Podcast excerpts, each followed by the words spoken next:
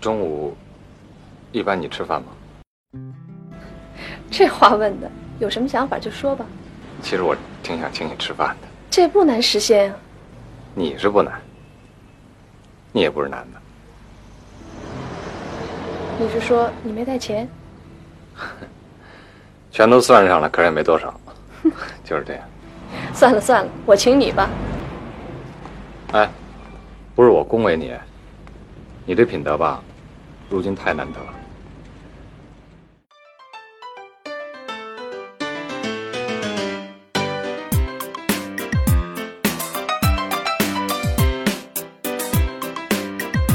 大家好，欢迎来到新一期的西四五条，我是今天的主播杨明，我是小静，我是捕头。前一段时间呢，史航老师在微博晒出了一组组演员的照片，看到那些熟悉的面孔，也泛起了九十年代电视剧异彩纷呈的涟漪。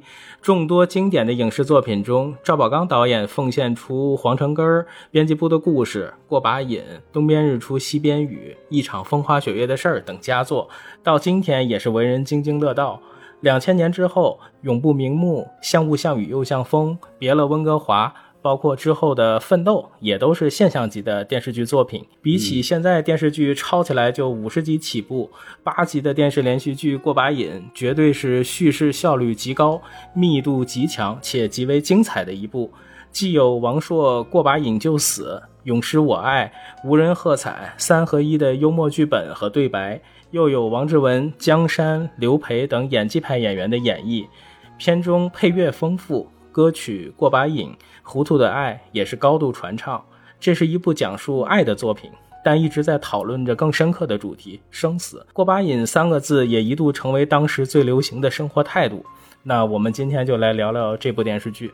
呃，那我们就先来聊聊我们第一次看到这部剧的年龄和感受吧。那我先来说说，呃，第一次看这部剧，应该就是在这部剧的首播，嗯，大概是九四年吧。我那个时候也是十一二岁的样子，肯定是和爸爸妈妈一起看的。呃，当时他们看的还是挺津津乐道的，然后我就是属于陪看。然后我给我感觉这一对男女主人公。他们总是在吵架的状态，这样一个印象。他们总是吵架分开，然后又和好，又吵架又分开，就是这样的一个循环。然后就是，我就觉得这两个人感情特别磨磨唧唧的，就是觉得还当时看着还挺烦的。呃，不过我我不知道你们有没有这个感觉哈，就是那个时候不觉得这个电视剧只有八集。我觉得这个电视剧当时好像还是挺长的，怎么着也是有个十几二十集的样子，嗯，可能跟当时这部剧的影响力比较深远，也也会有一些重播呀，会有一些别的老师有一些歌曲呀或者什么的这种这种一直它的影响力比较比较持久，所以我就觉得可能它还挺长，但是后来重看的时候才发现这部剧只有八集，而且它是根据王朔。三部小说合成的这样的一个一部剧，所以确实是杨明所说的，它非常的紧凑，非常的密集。这部剧可以说捧红了王志文和江山，呃，他就是在我看来，当时是一对儿呃公认的俊男靓女，呃，是一个银幕打造出来的一对情侣。然后后来他们还出了专辑，是吧？所以就是我觉得这是当时咱们大陆打造的非常成功的一对偶像派组合，所以也是因为他们两个呃形象特别好，所以也就不觉得他们这个这部剧就是这样磨磨唧唧的这样的感情有那么讨厌了。嗯，这这就是我当时看的感感受。小静说：“你是在首播的时候就跟着父母一起看了吗？那你那会儿，你那会儿应该是小学，那说明你小学就睡得很晚吗？因为这个剧首播应该是特别晚，应该是在十点多，闹不好是演完可能是十一点、十二点。我印象里有这么个印象啊啊，所以我印象里我肯定是和爸爸妈妈一起看的，嗯。”哦，因为我印象里我肯定是没看过首播的，因为首播的时候他也不像现在什么哎事先宣传宣传，比如说王朔的什么什么作品，哎要要要登录下一季的这个什么电视剧之类的荧屏啊什么之类的，没有。那会儿我是一点儿都不知道这个信儿，我应该在第一轮的时候应该是没有看过，我只知道他应该是深夜演的，而且是后来才知道，呃，没怎么看过。这俩人确实，江山王志文是因为这个火了，呃，所以他们九四年当年，你看九四年当年演完。就是电视上播完这个呃过把瘾，然后他俩就火了嘛。火完之后，他们才去演的《我爱我家》，因为《我爱我家》是在九四年他们去拍的后八十集。对，所以他他俩参演的是后 八十集，是在同同样一集里出现的嘛。所以我那会儿觉得我是什么时候看的呀？我现在不太确定了。它的重播次数，小金说比较多，我那会儿倒没有觉得特别多，或者说看到了我没有完全注意，我完整的看看完哈，我觉得有可能是在两千年之后了，嗯，那会儿我应该都大学或者是大学都都毕业了，然后那会儿我已经看过原小说了，因为我是在大学的时候看的王朔的小说，把他基本上全部的小说都看了一遍，我的总体感觉是，虽然他距离他最早的首播当时已经过去有七八年了。但是我总感觉是这个剧呢，还是基本上还原了这王朔小说里的那些大部分的内容，尤其是我感觉那个味道，它是对的，就是它不像现在，比如说咱们现在看啊，就觉得那个画面太不精致了，对吧？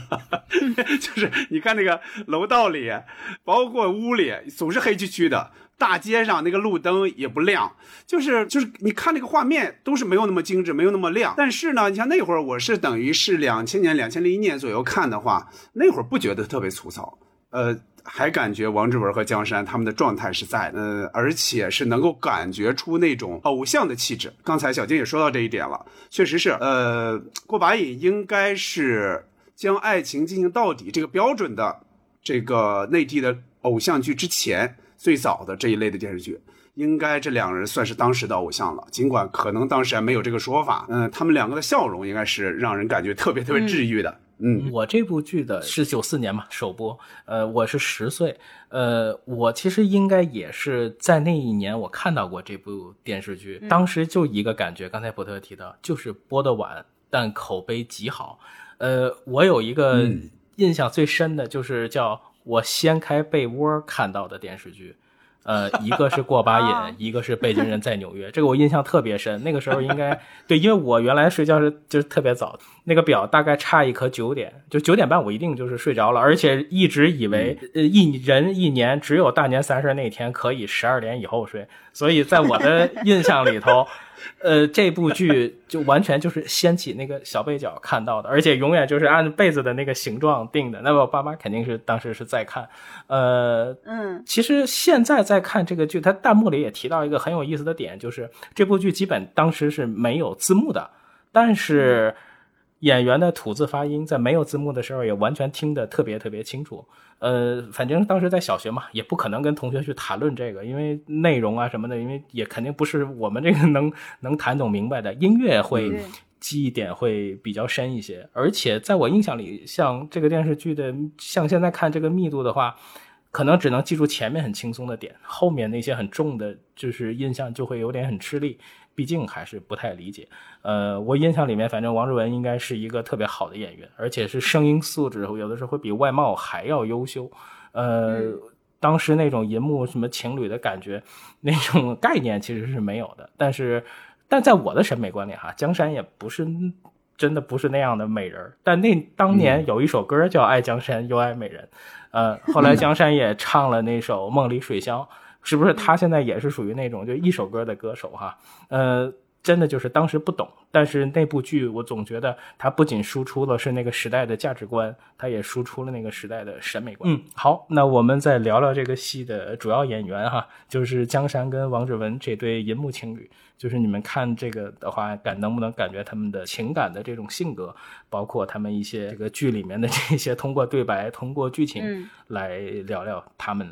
哎，说到这个演员，呃，王志文和江山，呃，深入了解这部剧也是后来谈恋爱了、结婚了以后又重看的，呃，才能把这个剧又看得比较清晰、比较明白了。呃，王志文这位演员，首先我们需要肯定他是在年轻的时候是非常的有艺术气质的一位演员。嗯，我我我我和我老公我们都非常喜欢他。呃，他的还有楼下的邻居也看出来了。对，他的皇城根儿啊，像呃东边日出西边雨，包括过把瘾，饰演的都是有一些那种呃有有点浪荡，有点艺术艺术气质，或者是可以说是有点无所事事、无所畏惧的那样性格的一个男人。他这个这种风格吧，特别应该像是一些追求艺术或追求自由的男孩向往的这样的一个形象，在我认为是这样的哈。呃，像江山呢，江山在过把瘾之前，我不知道他演过什么，但是肯定是，呃，江山是通过过把瘾这部剧让大家认识的。呃，年轻的时候的江山，我觉得是非常的惊艳。嗯，他长得古典的美，他的五官呃挺立体的，是是符合那种古典美的审美。呃，他的发型吧，就是在过把瘾类的发型，有点像就是咱们过去看那种复古的那种秀莲邓波，或者是对对秀莲邓波，或者是买莲梦露那种那种复古型。这部剧里饰演的杜梅呢，不能说是一个特别开放型的一个性格，有一点传统，她还有一点自我。她性格不是特别温顺，而且他经常，比如说在男人男生看看来，他是有一点乖张和无理取闹的，是吧？嗯呃，经常在呃生活里挑起一些那个矛盾来，好多矛盾都是由由他而来的。他本身这个人，他饰演的这个角色呢，是一个非常没有安全感的一个人。他在这个婚姻关系和恋爱关系里，他特别的渴望，渴望得到另一半儿对这个对他爱的一个证明，所以他确确实实，你要说你爱我来挑起这个矛盾点来。所以当时看他的这个表演呢，和和这个人物性格。我其实不太喜欢他，我可能更喜欢像刘培那样的那个饰演那个人的性格。贾玲儿，呃，啊，对对，贾玲儿。然后那个像男，我可能更会站在，就作为一个女性，我可能更会去同情男性，就是会同情里边这些男男士所受到遭遇。所以说，这对银银幕情侣呢，他们这种来来回这个情感碰撞，确实是。就像刚才杨明说，他在被窝里看看这个剧。经你们提醒，我还真是觉得我小的时候是不是经常睡觉比较晚？因为我们那个时候就我家就是 一间屋子嘛，一间屋子 就是爸爸妈妈可能在就在沙发那儿看电视，然后可能关个灯，开个小灯，然后我就先睡觉。然后但是我肯定也是睡不着，我也想看，就跟着在人旁边就偷着看。因为当时我记得好多电视剧，我都是跟他们一起看的，肯定不会是我自己突然去看这么一部剧。嗯，我还是挺喜欢王志文的，包括他在其他片子里的一些表演，我后来都是重新去重温了他的这这些，因为他的艺术的气质确实是是我符合我的这个个人审美的。嗯嗯嗯，我也说说原来的这个小说，就《过把瘾就死》，这个是王朔写的嘛？他这个是纯京味儿的一个作品，拍成电视剧呢，也是一个京味儿作品。但我是多年之后才意识到这个事儿，就是王志文和江山他们俩其实并不是来自北京的演员，但你看他们演出来那个状态呢，却很符合大多数的观众对这个京味儿的这种状态的这种口味儿。我不知道这是他们是怎么做到的。我觉得他们有没有说极力去模仿说呃北京人怎么说话，但是表现出来的那种状态、那种味道是对的。嗯，我甚至想过，如果说这两个人、这两个演员他们的北京味儿太足的话，是不是有可能显出一些油滑？我是觉得他们两个的那种口音和台词的状态。是恰到好处的，特别是对我的口味。嗯、说这两个角色哈，就当时还没有这个词儿，但如果用后来的话来说，就王志文演出来这个方言，他是显得很酷的。我觉得在他之前，应该是很少有这样的呃国内的电视剧有这样的一个形象出来，我觉得很少有，就特别酷，特别少见，但你又特别喜欢他。尤其你看啊，他在说再见的时候，你看不管是对杜梅再见，还是对刘培扮演那个贾玲儿他们再见，有一个镜头你记得吗？呃，这个方言和贾玲儿他们两个，对吧？然后他就说：“我跟你告别，直接就下电梯，就直接把手一挥，再见。”哎，乘着那个扶梯下楼，就留给这个观众一个越来越远那个背影。来吧，方言，一起来。不了，我也想走了。哎，方言，其实你还是挺在意他的哈，我珍惜每一个和我认识的女人，也包括你。都是挺好的男人和女人，何苦呢？这是。不知道什么时候才能见到你，祝你幸福。我会给你写信的，出国的人都爱这么说。可我是认真的，我保证。方言，我非常珍惜我们的友谊。我也是。再见。就那个感觉特别酷，特别特别酷。而且你发现没有，它片尾，片尾就是这就是爱，糊涂的爱，就是那首歌。嗯，片尾最后落在哪儿呢？最后一个镜头还真不是他和杜梅俩人，最后一个镜头是落在这个，就我刚才说的这个镜头上，他挥手。告别，我觉得这个是导演有意的这样做的吗？就留下这么一个背影，反正我觉得特别酷。片尾会很多次见到嘛，就越越感觉到酷。杜梅这个角色呢，用现在话来说，我不知道现在是不是还这么说啊，叫作女，就是太作了，就是对，确实太作了。就是他给对方的压力实在是太大了，而且是以爱的名义给压力，我觉得一般的男的应该是受不了的。但是呢，关键问题得看这是谁演的。就你看到江山这张脸，你就你又不太不太容易生气了。你你恨就更恨不起来。我觉得如果换一不是那么顺眼的一个演员，也许出不来这种效果。刚这个小静说到，就是她是那种古典美也好，特别完美也好，包括杨明是反过来，你说她其实并不是特别漂亮。我怎么想呢？如果单从这个形象上来说啊，说实话，我确实也不觉得。她特别特别美，就江山，但是就是那怎么她的一颦一笑，包括那种就是哪怕生起气来，包括有时候那种撒娇啊什么之类的，你就看起来就感觉特别好看，就这么一种。但是她就是还是一个特别可人疼的一个感觉。对，我觉得就是让人恨不起来的那种疼，哪怕他是那么作啊。我还说一点，这两个演员啊，就直到现在，从郭板瘾开始，直到现在，他们应该是演过五次夫妻，就是王志文和杜梅。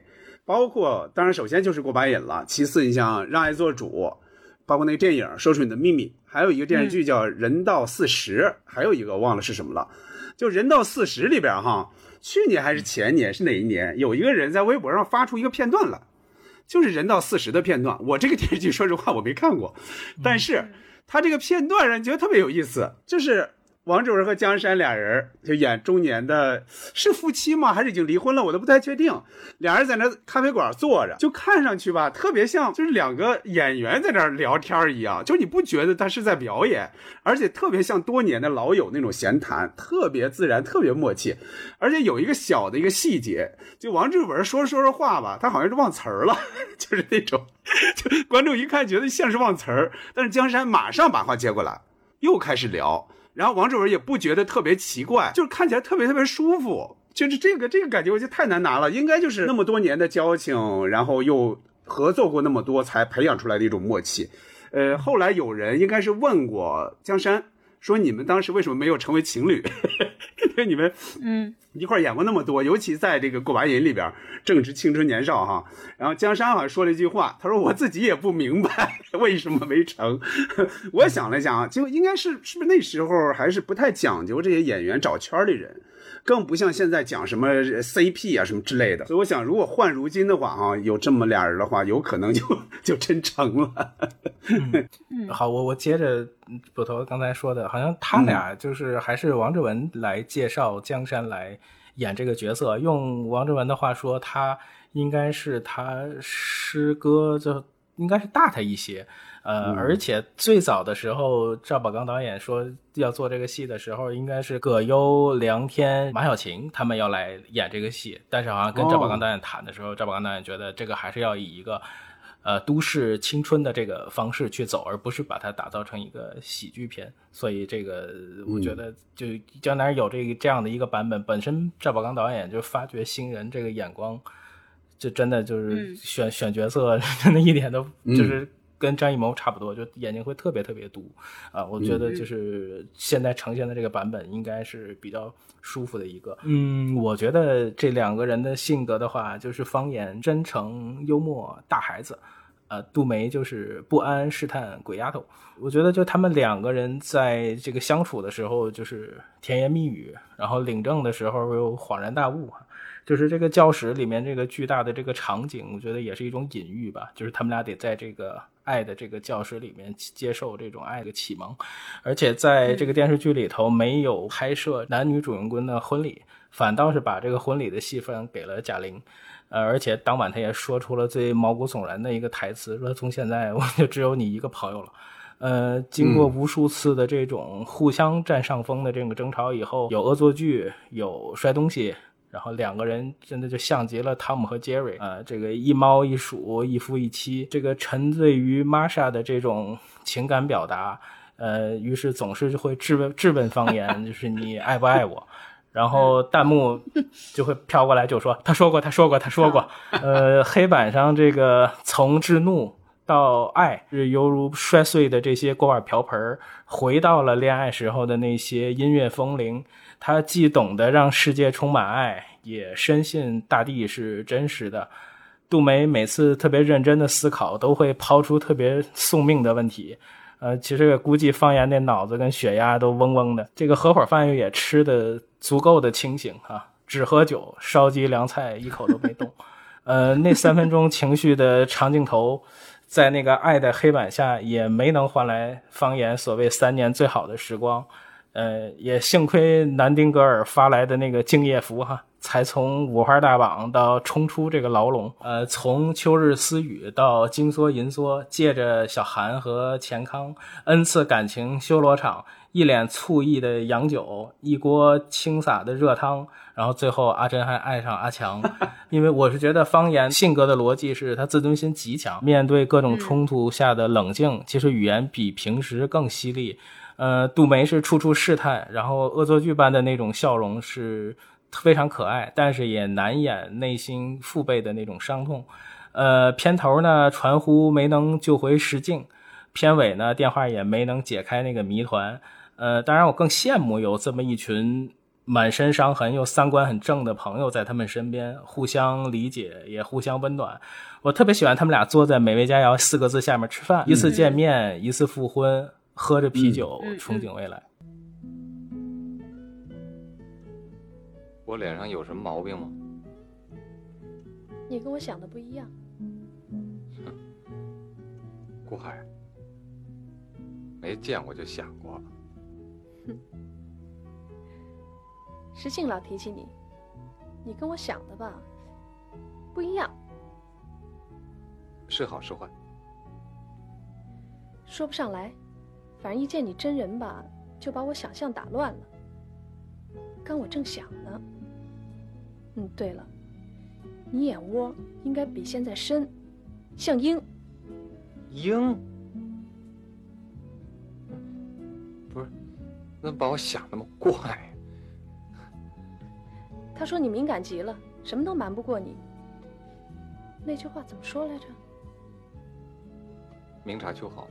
没那么好听，就这意思。我也不知道怎么就成鹰了。哎，洗手。真是学艺的。好，那我们聊聊这些配角的角色。我觉得从呃刘培开始，对刘培算是呃配角里边戏份比较多的，呃，而且我觉得啊，这部剧里边的所有的人演员之所以演得好，就是他们配角也演得好，就是因为配角演得非常的配角，就是一点都不 不抢这个主角的任何戏，就是他把这个主角托衬得非常好。然后我们先说一下刘培，刘培好像我印象里，在所有的这种京味儿剧，不管是电视剧还是电影里边，他都是一个以以一个人见人爱的这样的一个形象出现的，好像他没演过让别人讨厌他或者是一个比较坏的这样的一个形象，他都是呃是一个要不就是一个大姐大，要不就是一个呃万人迷，就是男的都喜欢他，呃，然后他其实我觉得刘培在我的审美长得不好看，但是他是那个。是不是你们男的这个审美完全拧着呀？就小静今天给我完全拧着。好，你先说。我跟你说，这就是男女审美的差差距。呃，我其我真的不觉得刘培好看。我觉得他首先他的脸，呃，就是什么都比较大、细长，然后那个脸也脸也比较扁扁平宽，所以我觉得 他就是还有胡子，还有点小胡子。嗯，是吗？那我还没真没注意到。我觉得他就是一个大大咧咧那种北京大妞的风格。所以呢，那个他的性格肯定是特别招人喜欢的。所以他在剧里都都是演这种，呃，男的都都都喜欢他的这样的一个一个人。他在在这个过把瘾里边也是差不多这样的定位哈。包括他呃在方跟方言接触，哦，方言也对他稍微有一呃，反正肯定是有点好感吧。所所以也不会，要不也不会引起杜梅的这个妒忌嘛，是吧？呃，然后那个包括他后来结婚了，找了一个老外，呃，参加他婚礼的那个谁，呃，潘友军和方言在那儿聊天儿，然后潘友军说了一句，呃。一件国宝又被拍卖了，然后然后那个方言就打了他一下，就真的是他们觉得，哎呀，这个很可惜，这个这女孩落到别人手里了，没落到自己手里，嗯。哎，你的洋丈夫英语不灵啊，还不如我呢。废话，人是墨索里尼老乡。讨厌。方言，你别老跟新娘子近乎，墨索里尼盯你老半天了。德行，你咋都像你那么小气呢？讨厌。哎，又一件国宝被拍卖了。我总觉着，一个女孩要是能嫁给老外，她真得有点进石虎山的勇气。你们你们对她是什么样的感觉呢？骨头，首先首先是这样啊，首先我还是接着刚才那个话啊，就刘培呢，他当然他不能算是就是说。极其漂亮的那种，否则我觉得他有可能他的事业还可能往前走。但是你也不能说他不好看。刘培小时候可是学青衣的，他好像是学程派的，就是锁麟囊那一派的。就是他的眼睛很大，然后脸呢确实也也不小，确实也不小，而且确实有胡子，小胡子。你近看啊是有小胡子的，但是小胡子不影响人漂亮。你看王祖贤有小胡子，这个这个不影响漂亮。呃，刘培，你看他特别惊艳的地方，你比如说看甲方乙方。那个就很惊艳，其实它里边很多扮相是很漂亮的，尤其一些照片照出来，包包括里边他不也扮了一次青衣嘛，很漂亮的。行，先不说他容貌了啊，先说接着说这个刘培的表演。刘培呢，他是北京人，地道北京人。我觉得他是非常适合演贾玲这个角色的。当时在看的时候，念贾玲这个名字，不会想到现在的这个贾玲，贾玲跟那个现在没关系。对对，不会想到。对，呃，你现在再回看，包括就是前几天我在回看，就为这个节目做准备的时候，听贾玲这个名字就觉得有一点晃范儿，有这么稍微有一点晃范儿啊。这时时代变化啊，贾玲在《过白瘾》里边那个形象，我觉得就是一个代表观众的一个旁观者清的这么一个角度。呃，他按理说他对方言和杜梅俩人为人，他都非常。认可，他也看得很清楚，但是他也纳闷为什么就这么两个好人，为什么就是过不到一块儿去？他其实也有点纳闷你好啊，你杜梅，你也太不够意思了，连新房都不让我闹。别冤枉好人啊！我们谁都没请，这是他的主意。对对对，这叫婚事新办，一切从简。来，快请坐。嗯，来吃糖。娶她经过我同意了吗？你也是，太轻信自己了，将来要是吃亏了，算谁的？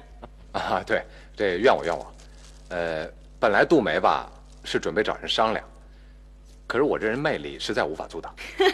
别臭美了你，他要是跟我商量了，就没你什么事儿了。对对对，那就是咱俩的事儿。杜梅，看出你老公是什么人来了吧？我早看出来了。来，我来，我来，我来。别闹了，我不渴。你就成全他吧。他这人就爱跟女孩献殷勤，跟贾宝玉似的。对，也是老贾家的人。一看这种人就惯会甜言蜜语，懂没？越是这种人越得提防。对，人贾莹经验多丰富啊，人什么人没见过，是不是？反正你要是对我们杜梅使坏呀，那你就算倒霉了，回你太容易了。是，先给我引荐第三者，然后捉奸捉双。我看《过把瘾就死》这个小说的变数，应该是超过《过把瘾》这个电视剧。这个里边贾玲的情节比电视剧要多很多。比如说，她和方言曾经在方言和杜梅他们家里，就这个教室里曾经下象棋。就前后下很长时间的象棋，连着多少天，气氛非常非常活跃，特别好玩。俩人就互相逗闷子，就是什么你别让我了，你怎么老让我？你自己也高兴高兴啊，什么之类的，特别好玩的台词，显得俩人非常默契。这个反而让旁边的杜梅是有点吃醋的。就电视剧里点出来一点儿，点出来一点儿，但是点的我觉得完全的不够。小说里把这段是铺陈开了的。后来杜梅跟方言说起贾玲了，经常就说你那情儿。你那情儿 就是 就是你的情人的意思，就是他就公开就这么说，不是公开啊，就起码他跟方言就直接这样说，你那情儿怎么样？你那情儿怎么样？就指的是贾玲啊。另外，贾玲呢，她有北京姑娘的那种大方率直。有一次，就书里呃书里有这个电视剧里面有的哈。有一次，方言招待好朋友，就招待了几个战友。贾玲呢又出钱又出力，就她是邻居嘛，离得很近，帮他们买啤酒，还买下酒菜。最后方言要把钱给他，他坚决不要。他还说句话是吧？你这人怎么这样啊？就你听这个话。就真就是北京姑娘的那种很大方的那种、那种、那种状态、那种感觉。不过哈，因为是三部小说拼接在一起，刚才杨明最早也说到了，贾玲啊，到了后边几集，我觉得变得这个人这个角色哈，就变得没那么明白了，她活得很糊涂了，真的。我我觉得以她开始的那个性格，她不太可能被一个人蒙成那样，蒙了一年就在宾馆里哪儿都不敢去。我是觉得这个是难以理解的。我觉得有可能你要说解释，那就是当局者迷。我觉得很有可能就是这个他们在组装这块的时候，这个前后的情节过于割裂了，它导致这个人物性格有点变化，好面子吧？嗯，让人家一看，本来自己风风光光嫁个老外，嗯，那杜梅不是说她吗？你给咱们全医院的女孩都长脸了，然后结果是这样的一个结局，是相当于被人骗了，就是被小三了一个结局，也是出于面子，出于面子，然后正好这个男的也反正给给他钱，给他住，提供住的地方，他就就这样混着呗。反正也只能这样理解吧，有这样也也只能这样理解。我是觉得，你比如你真是一个北京人，他在北京生活了二三十年，突然然后就在一个宾馆里边的，甚至连他妈都骗，他不敢出门，不敢上街买菜。我觉得这个是不太好理解的，你反正只能愣理解吧。嗯，所以就是用台词就说，一个女孩能嫁给老外，这真是得有进石虎山的勇气。呃，刘培就是。确实是很漂亮，在这里面也非常善良，是这个杜梅最好、最信任的朋友，也是方言最喜欢的一个知己。看着这三个人保持着距离的这种相爱相杀，在这个剧里很有看头。但其实我也就就觉得最后一场戏，呃，如果不这么处理，也不会让他有背负这样的一个看起来的这样的一个骂名啊。但是如果但是因此他能为自己的婚姻解脱，我觉得这个也算是一件幸事儿。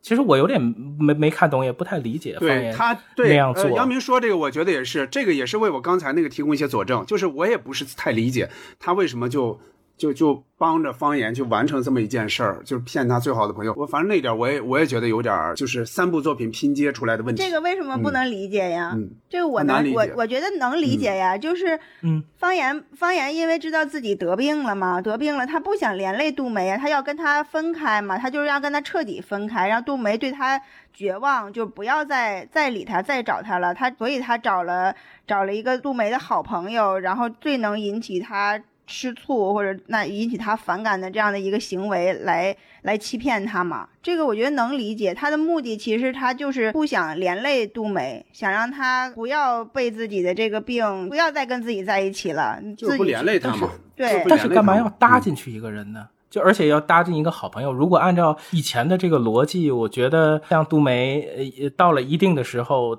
的一些心里话，或者就是一定是会通过贾玲转成一种信号释放给方言。我跟你们说，所以这就是男人的自私嘛。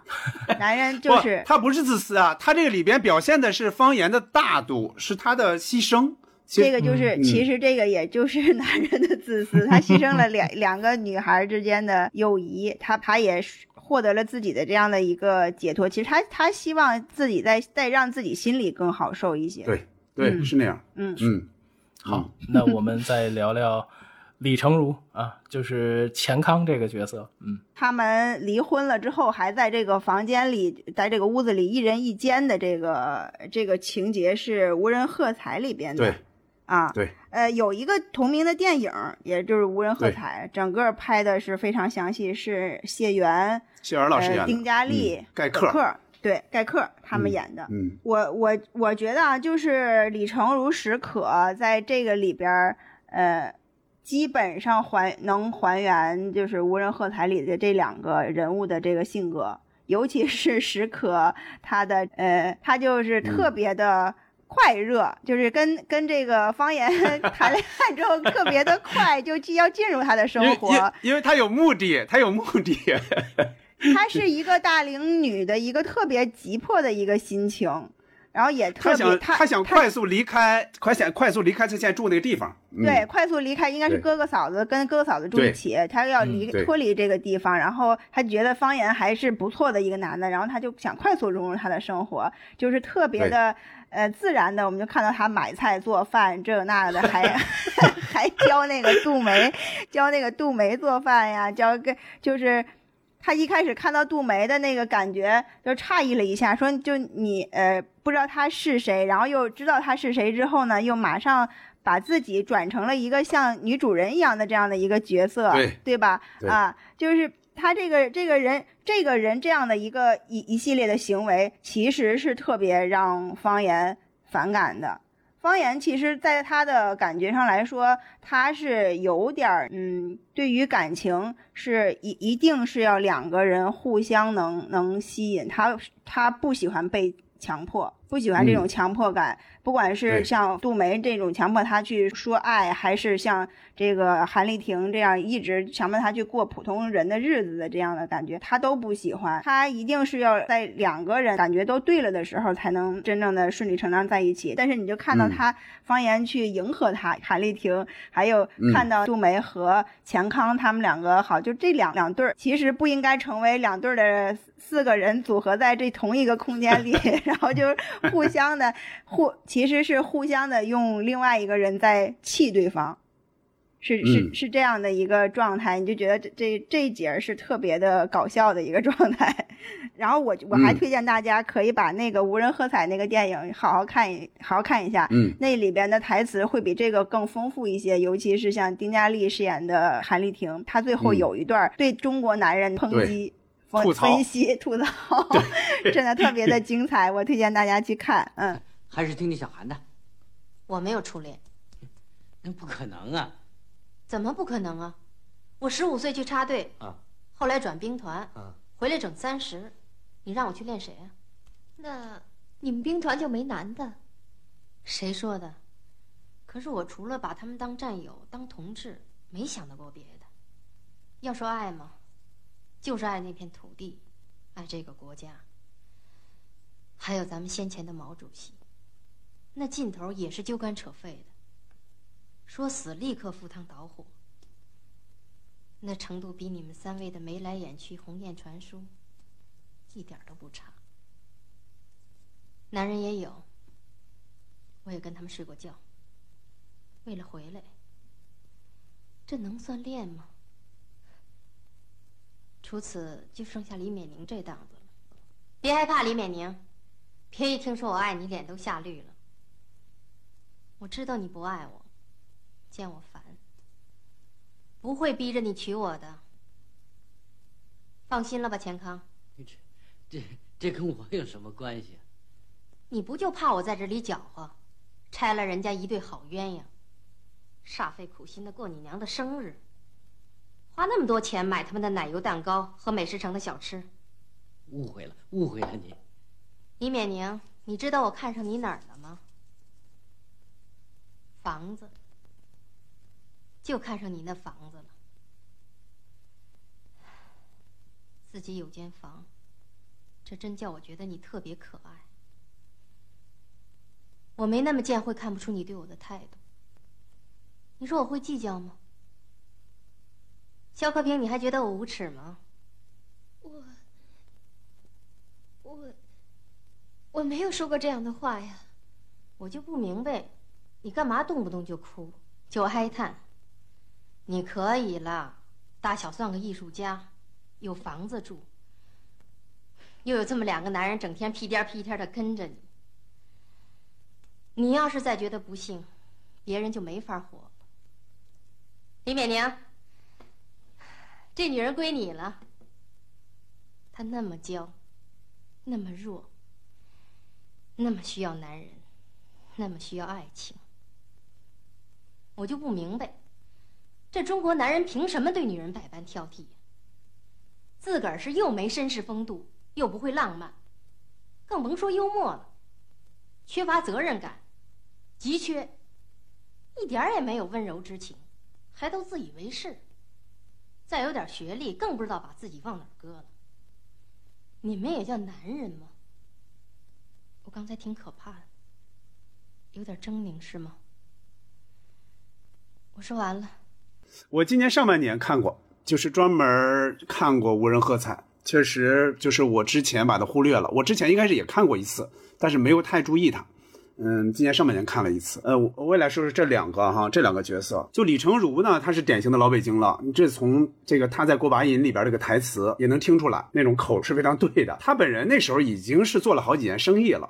应该也挣了很多钱，否则他也不会去弄、去倒腾什么古玩呀之类的那些。所以他由他来演这个大款钱康，对对，没错，是非常合适的。人物的那个那个状态是对的啊。刚才小静也提到了，其实这两个是在《无人喝彩》里边，它更丰富嘛。就他们这两个角色，不管是钱康也好，还是韩丽婷也好，有变化的是什么呢？《无人喝彩》那里边，钱康和韩丽婷是没有结婚的。应该是这样的，嗯嗯，呃，这个他俩最后走到一起，电视剧里边把这两个给结合在一起了啊。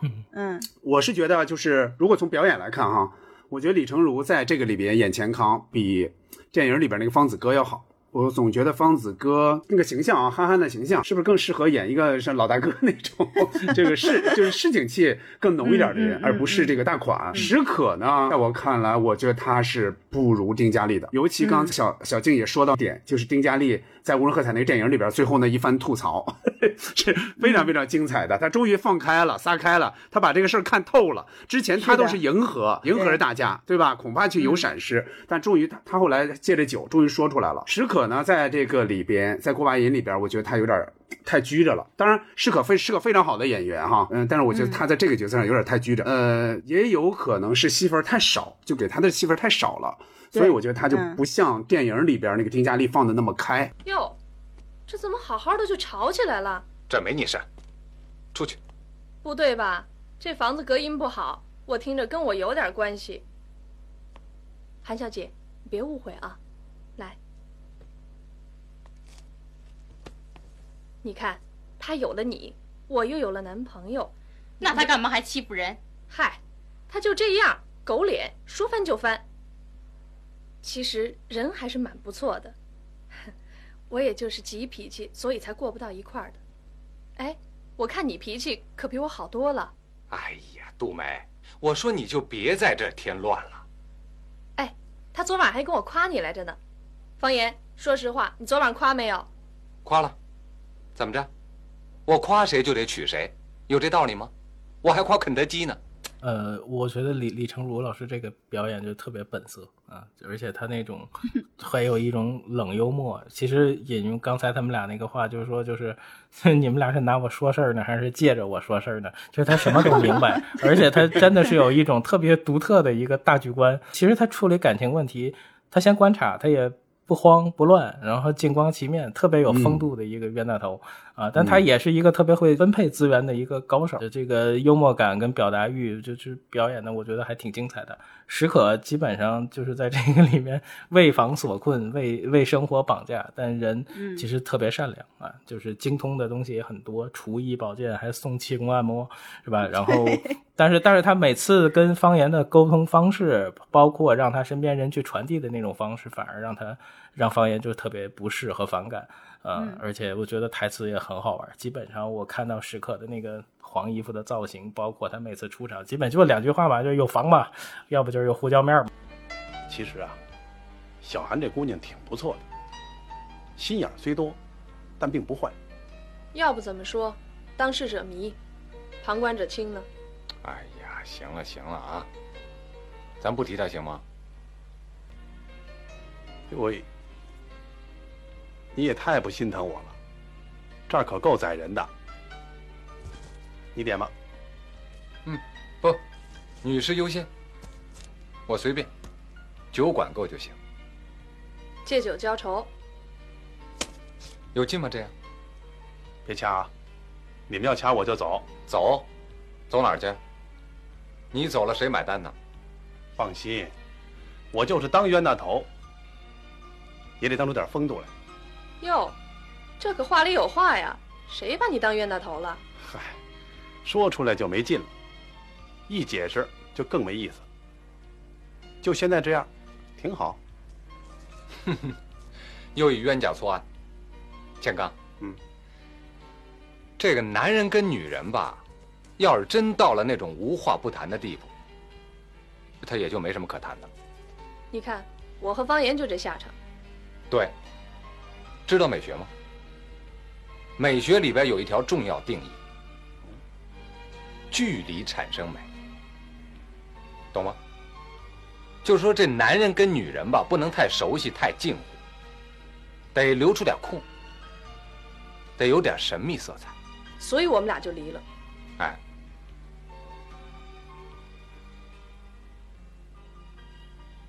你们俩是说我的事儿呢，还是借我说事儿呢？啊？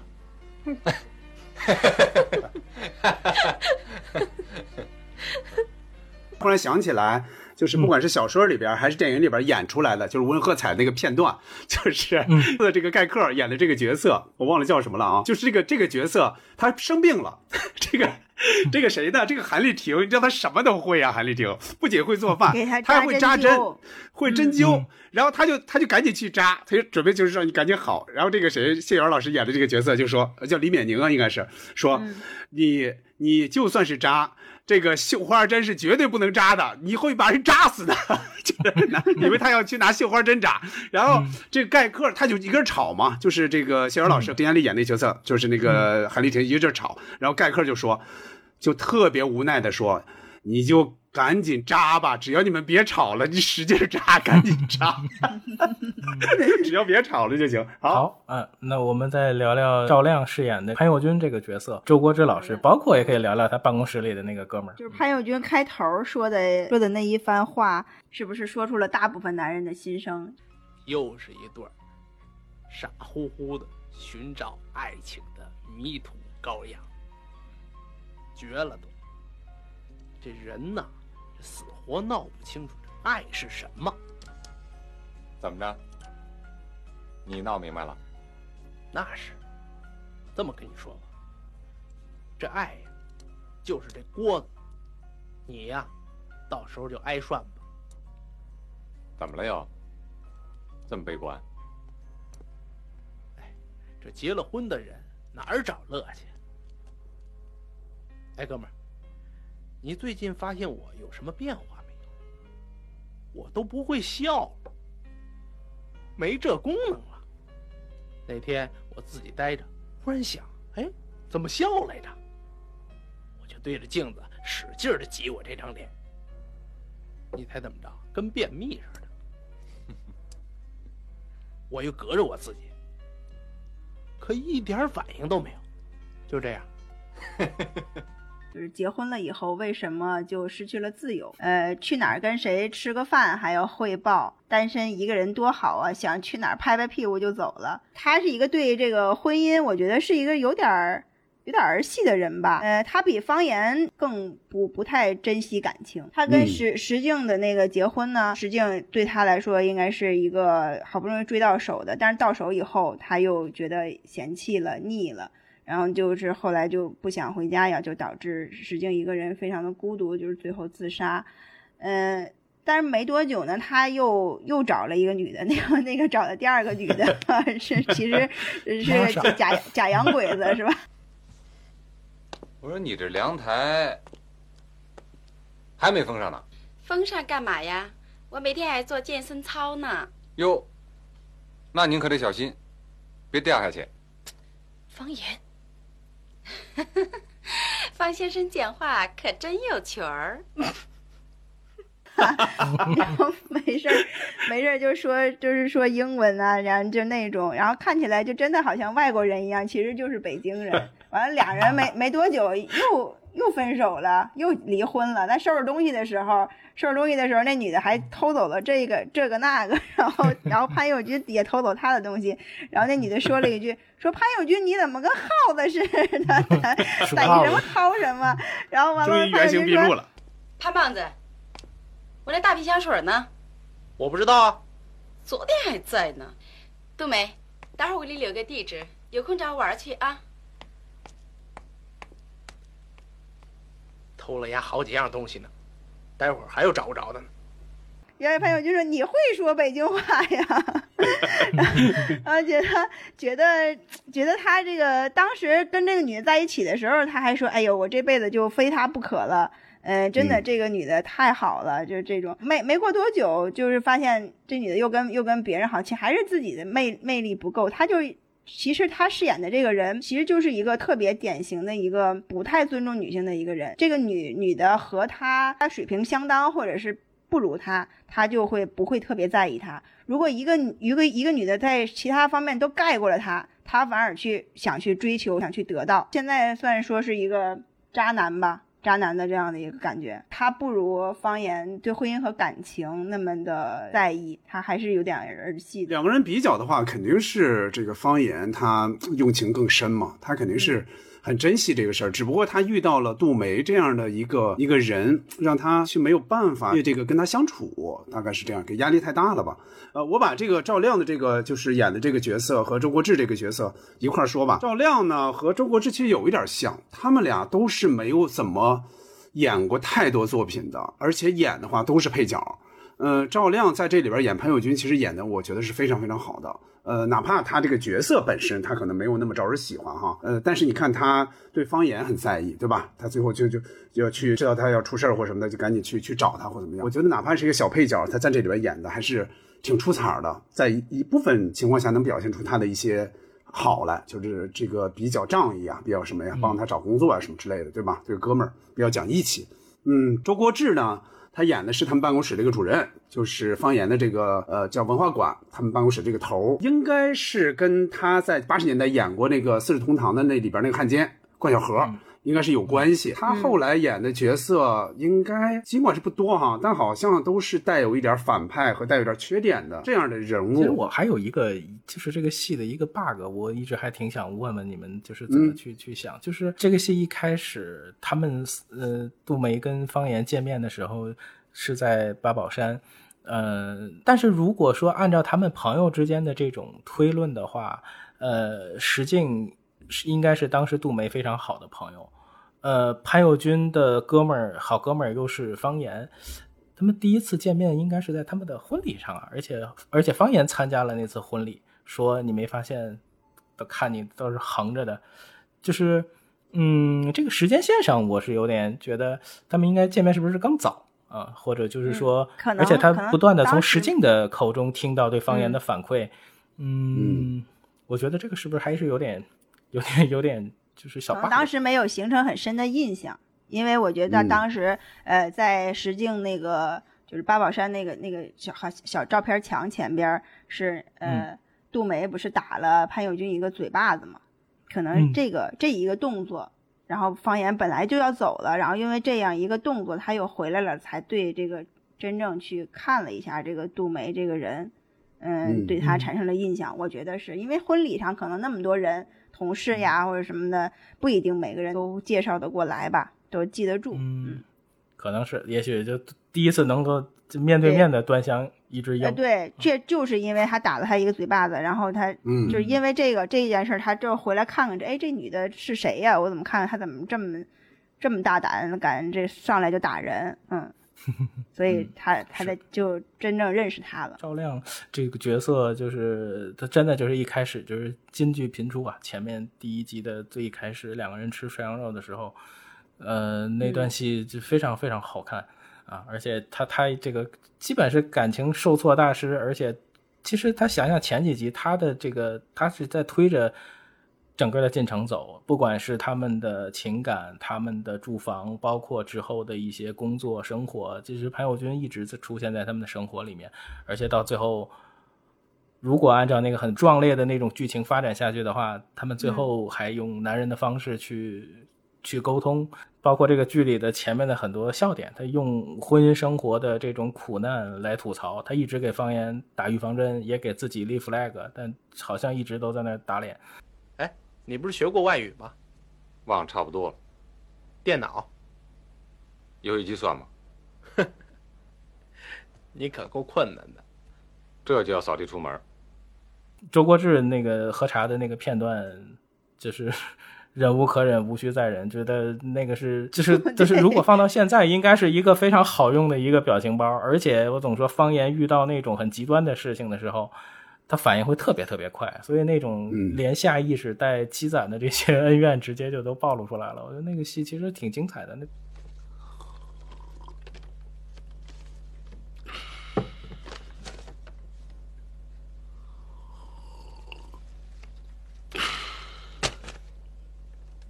我说你就不能安静会儿啊？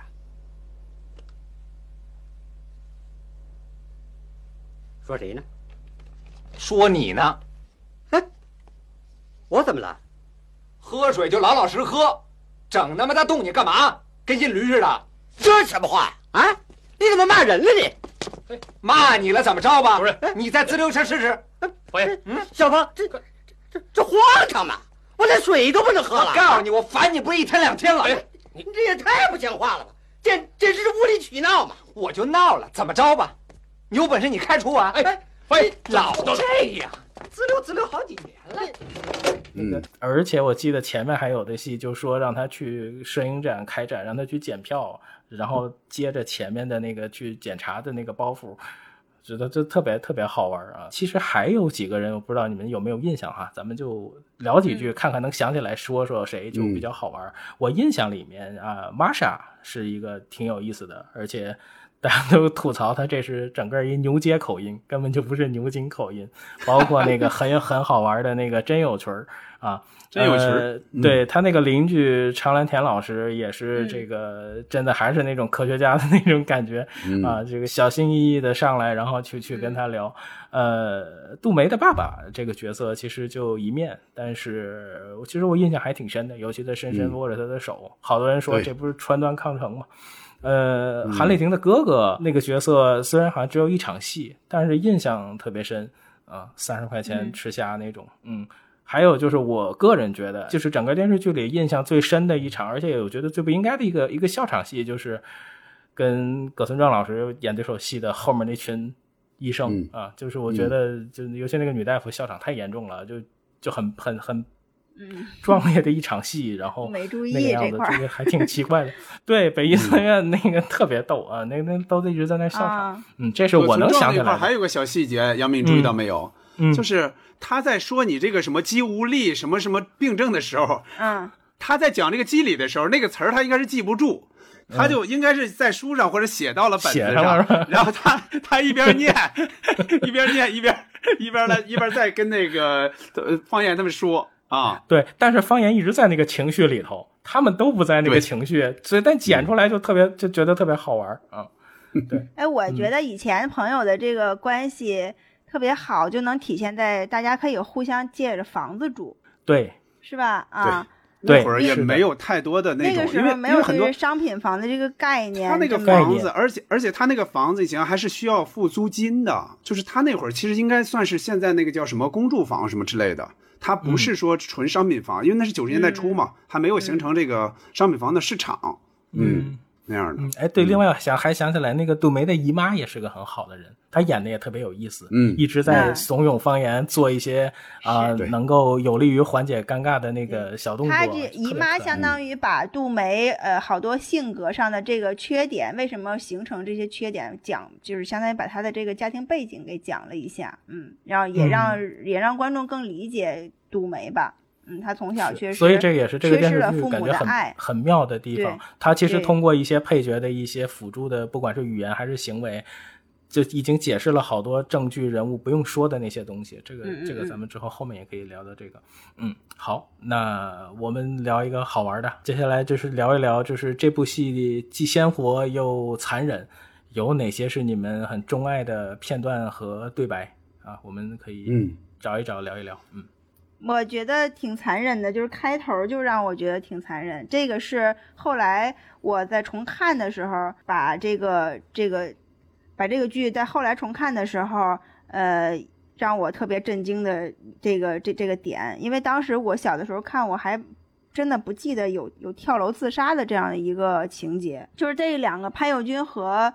潘友军和方言在吃完饭回来之后，就一直都在聊着。潘友军一直在吐槽自己婚姻的这个不不幸福，自己过得多委屈。然后，呃，当那个面面的拉着他们过来之回到家之后，呃，方言说：“你你快上楼吧，现在电梯哦，那个时候电梯还是有时间的，就还不是说是全天二十四小时开放的，就可能过了十二点以后就停了，你还得走爬上十几楼。”嗯，然后那个谁，潘友军就说：“那爬上去就好了，等我爬上去天就亮了，然后我就可以上班了，我就不用再跟他说话了。嗯，到时候石静给给你给你那个打架，跟你打架什么的。然后我他要跟我打架，我就把他从楼上扔下来。然后说完这句话之后，马上这个石静就从楼楼上掉下来了。当时我看这一节的时候，我还还还挺震惊的。我觉得这个挺一下就感觉有点超现实，这人就这么这么轻易的就死了吗？就就因为。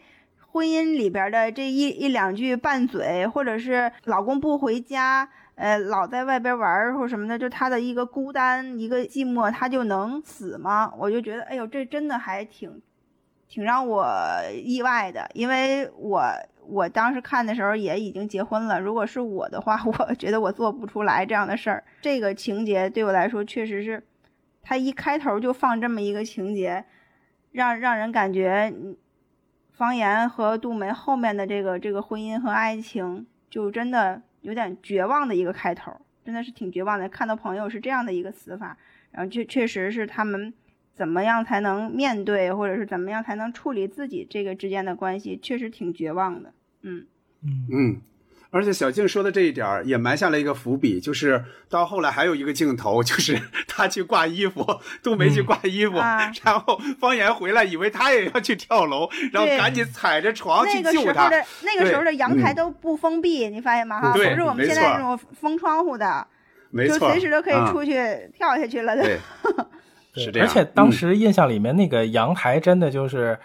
真是就特别看着看着就感觉又像恐怖片而且潘友军经常说那个总感觉会有动静呃，就那个渲染那个气氛，对，确实是，而且还有一个这么一吹是吧？就那样。是，而且还有一个就比较超自然，但是我觉得很棒的一个镜头，就是杜梅下楼之后，他在楼上喊了一声，然后那个镜头就从上面看了一眼方言，然后哗，镜头摇下来摇到门口，然后方言就出来了，就那个镜头，其实我非常非常喜欢。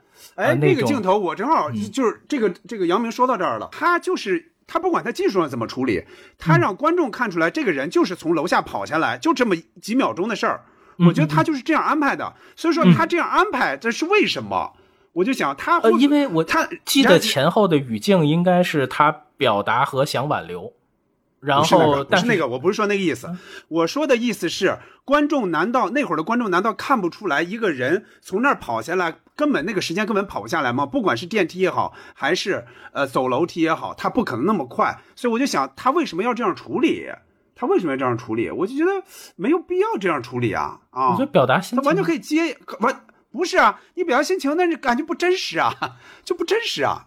你不觉得不真实吗？很不真实。我是觉得他就是要赶快去追杜梅，就心急如焚嘛。我知道，但是那个时间，他应该就是想表达出来这个感觉。我的意思是说，我的意思是说，哪怕哪怕他就是切一个镜头，就是切一下，让哎再面对这个这个这个就是这个门洞出来，应该也不太影响。我是觉得这一点，我我以前没有注意过，我这次注意了，我觉得不真实了，这是我的想法。我觉得他不真实了。当然，他可以这样。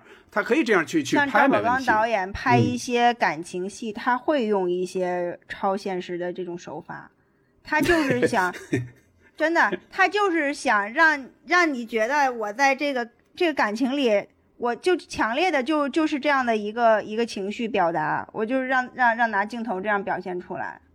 嗯，我我是觉得这个不是一个奇幻剧，我觉得这点影响的真实感，我没有按照鲜活或者残忍这方面去说，我就是想说说我比较钟爱的一些片段。我先说我我觉得第一第一个片段哈，就是第一集的结尾，就是方言到宿舍去找杜梅，杜梅一个人在宿舍嘛，嗯，然后两个人见面，他补上了刚才在舞会上没有跳成的舞，两个人在那个音乐里边哈。是献给爱丽丝啊，还是呃致罗曼史什么之类的哈？呃，就还是那个秋日私语，反正两个人一边跳一边慢慢的转圈转圈转圈哎，方言抬头，结果看到了挂着的风铃，结果他拿头一撞，对吧？这一集就结束了。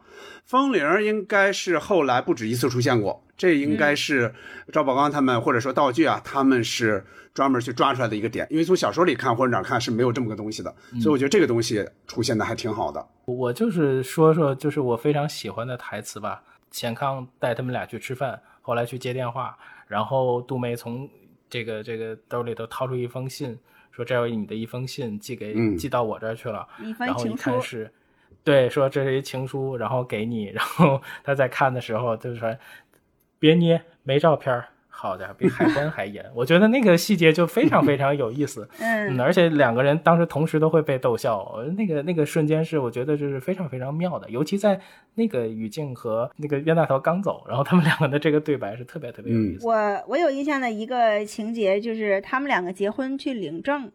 呃，领证的时候，可能现在我们跟我们现在领证不太一样了。他现那个时候的领证还，我觉得还挺有一个仪式感的，要自己 用力去盖那个钢印，钢印盖钢印，对，要自己去盖，每个人都盖 盖一下自己的。这个是其实挺有仪式感的，就是让自让你把这个结结婚这件事儿当成很庄重的一个一个事儿哈。然后完盖完之后，王志文就问办事的大姐，哎，对，办事大姐就是离婚结婚好像都是她。都一个人，一直一个人，是啊，就等着他们呢，等着他们。完了，这边就问这大姐说：“说这就完了？”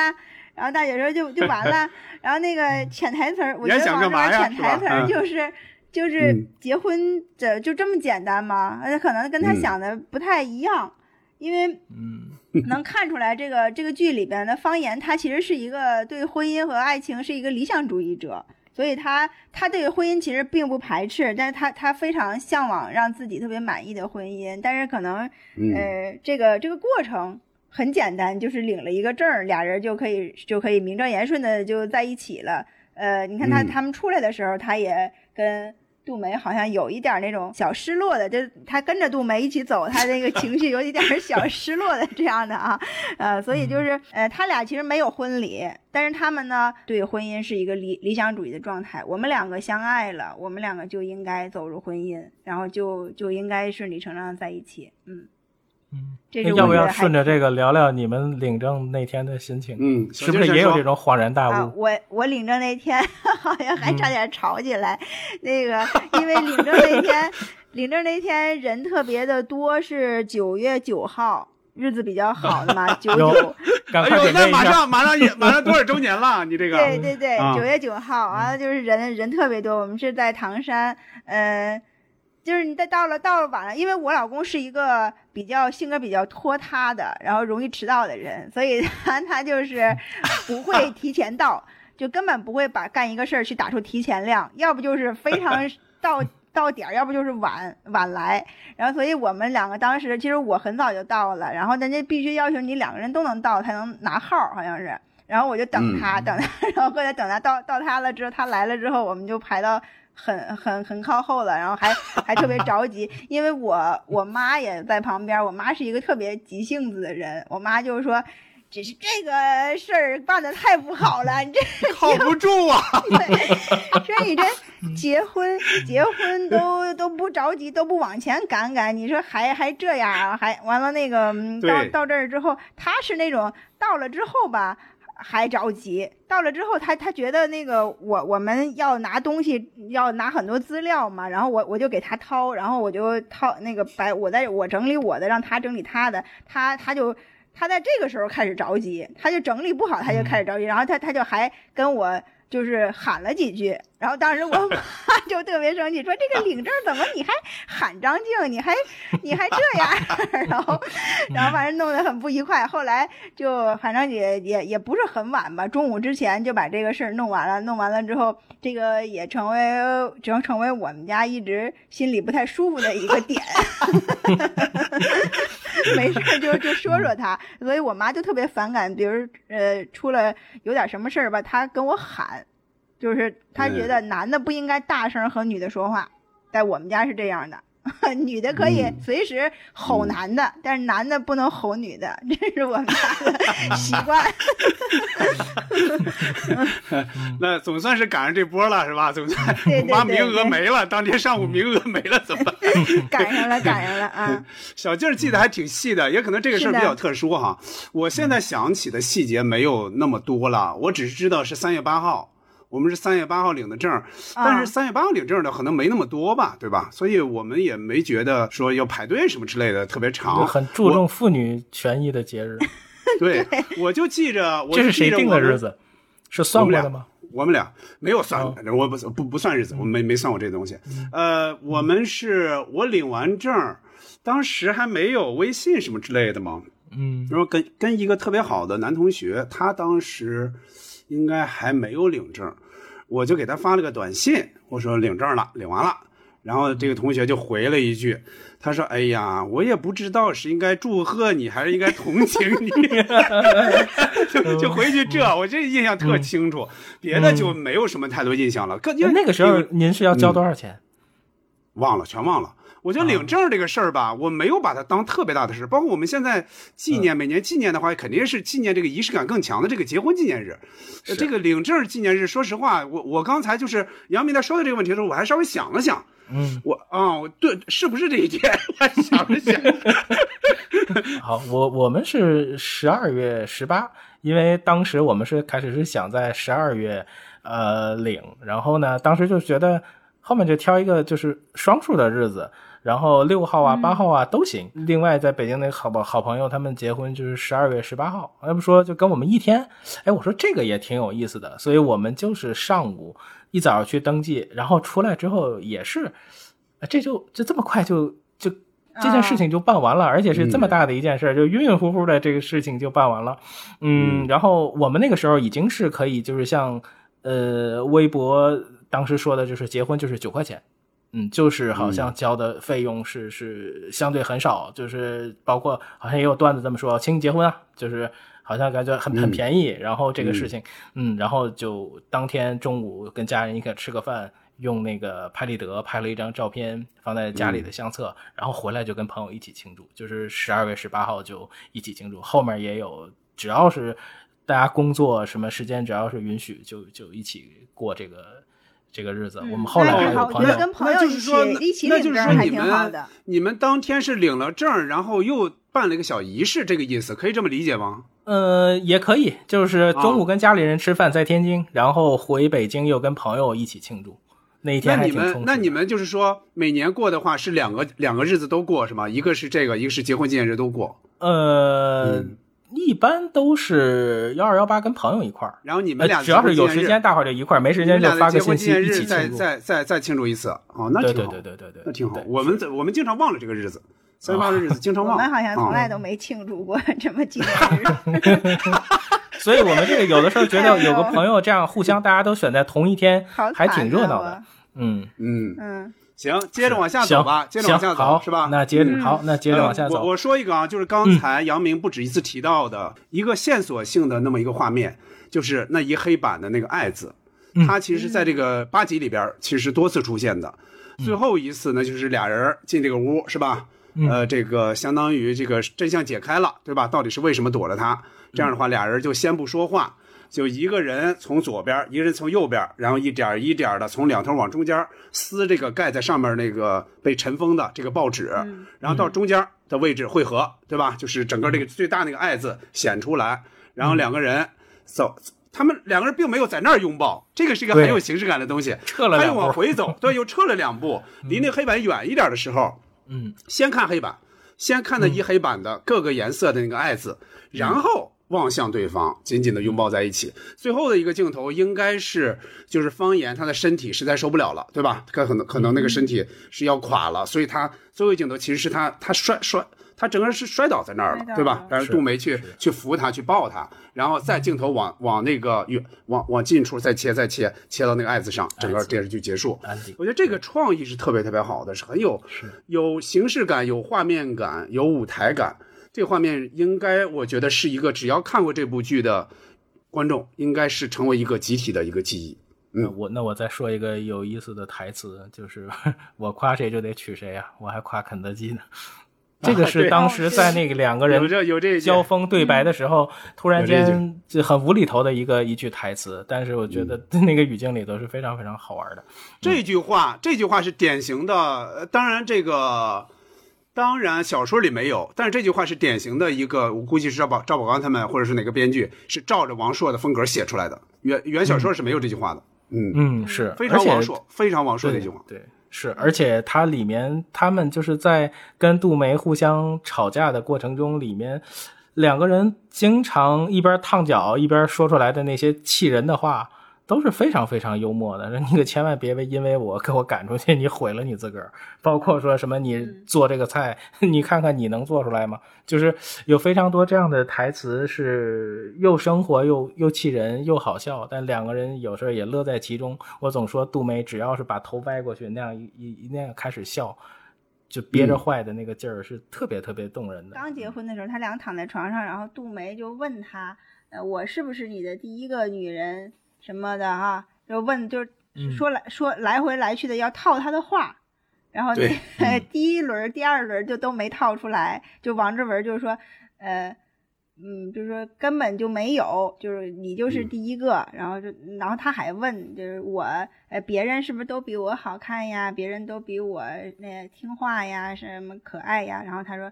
嗯，都没有别人，就都没有，反正 然后就后来第第三轮被套出来的一一句，然后你看还是有吧，反正他俩这个这个杜梅刚开始这些表现的这种小可爱，还有嗯这个就是撒娇的这个这个状态，其实还是挺招人喜欢的。然后我其实对他们家里这块这个黑板是特别钟爱的，因为刚开始王志文。在和杜梅老师频繁的吵架的时候，王志文就在黑板上写了两个字，是“怒”。制怒。对。然后后来呢，就是 杜梅把这个字儿擦了，然后写写成了“爱”什么什么的。就是这个这个黑板的这个情节，我我那时候就在想，如果家里真的有这么一大块黑板，是特别好的、特别幸福的一个一个事儿。我可以在这上面随。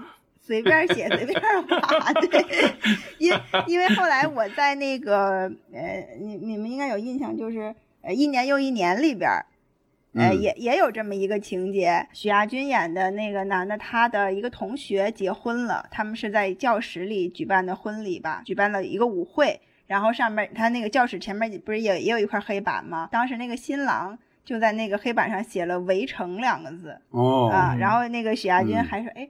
这个是是 是这个这个字儿写的是非常的微妙，因为是在这个婚礼，嗯，举办这个婚礼舞会上，然后写了“围城”这两个这两个字，就正好是形容这个婚姻的嘛。其实对于结婚的一当当时那一对来说，“围城”这两个字不是很不是很好的一个一个一个祝福，对吧？啊，所以就。